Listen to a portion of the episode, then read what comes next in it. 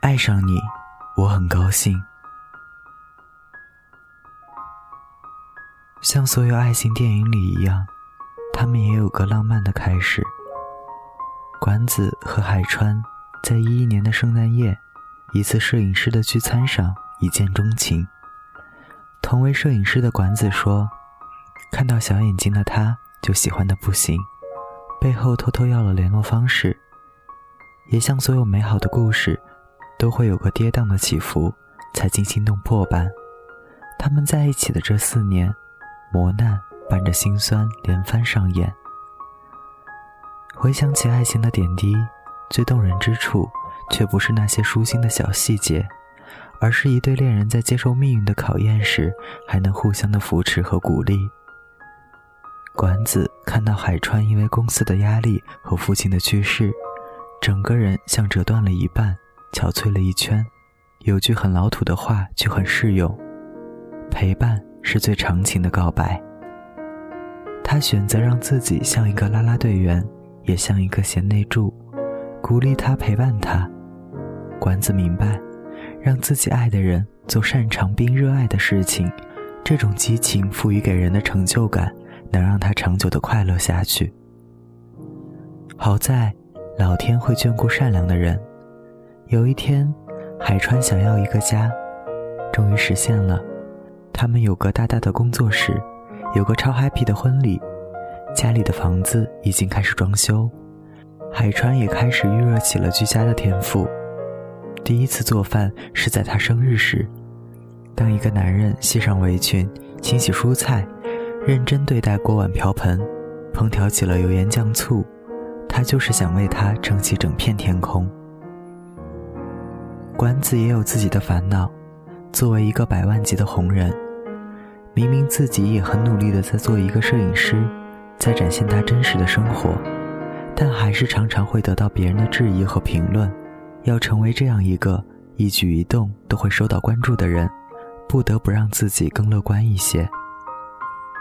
海川在外面是一个事业心很重的人，回了家。仍是一个暖男，而管子看起来是一个热情洋溢的人，偶尔也会因为一些闲言碎语而难过。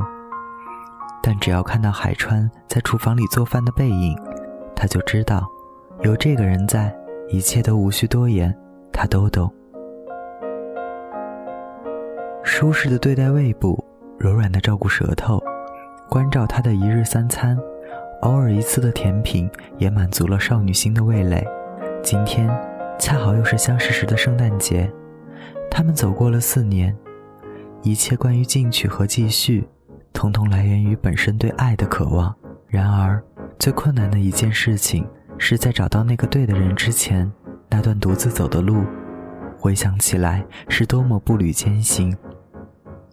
像每一对平凡的情侣，在被生活熨烫过后，都会用时间来抚平曾经的创伤。正因为有爱人的陪伴，才能对未来有无限大的向往。就像食物带给人们的，除了味觉和身体的饱满，还有一颗踏踏实实的心。世界上最动人的话，不是我爱你，而是我在这里陪着你。爱上你，我很高兴。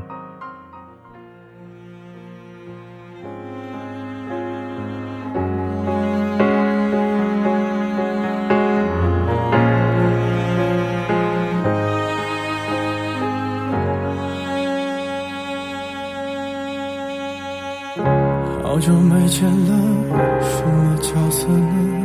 细心装扮着白色衬衫的，袖口是你送的，尽量表现着像不在意的，平凡暴露了自欺欺人者。越掩饰越深刻。你说，我说，听说，中的段落。我反正决定自己难过。我想摸你的头发，只是简单的试探。我想给你个拥抱，像以前一样，可以退半步的动作，认真的吗？小小的动作，伤害还那么大，我只能扮演个绅士，才能和你说说话。我能送你回家吗？可能外面要下雨了。我能给你个拥抱，像朋友可以吗？我忍不住从背后抱了一下，尺度掌握在不能说想你啊，你就当刚认识的绅士，闹了个笑话吧。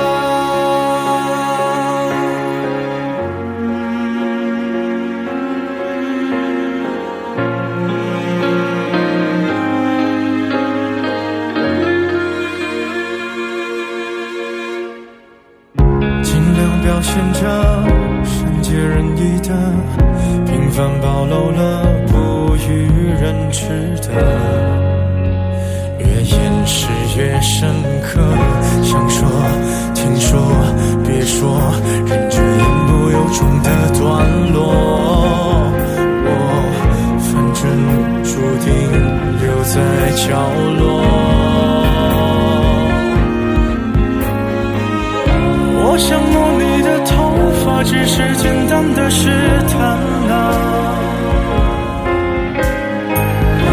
我想给你个拥抱，像以前一样，可以吗？你退半步的动作，认真的吗？小小的动作，伤害还那么大，我只能扮演个绅士，才能和你说说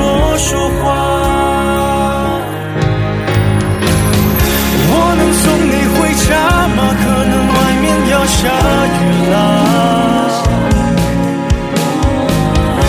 我能给你个拥抱，像朋友一样，可以吗？我忍不住从背后抱了一下，尺度掌握在不能说想你啊，你就当刚认识的绅士，闹了个笑话吧。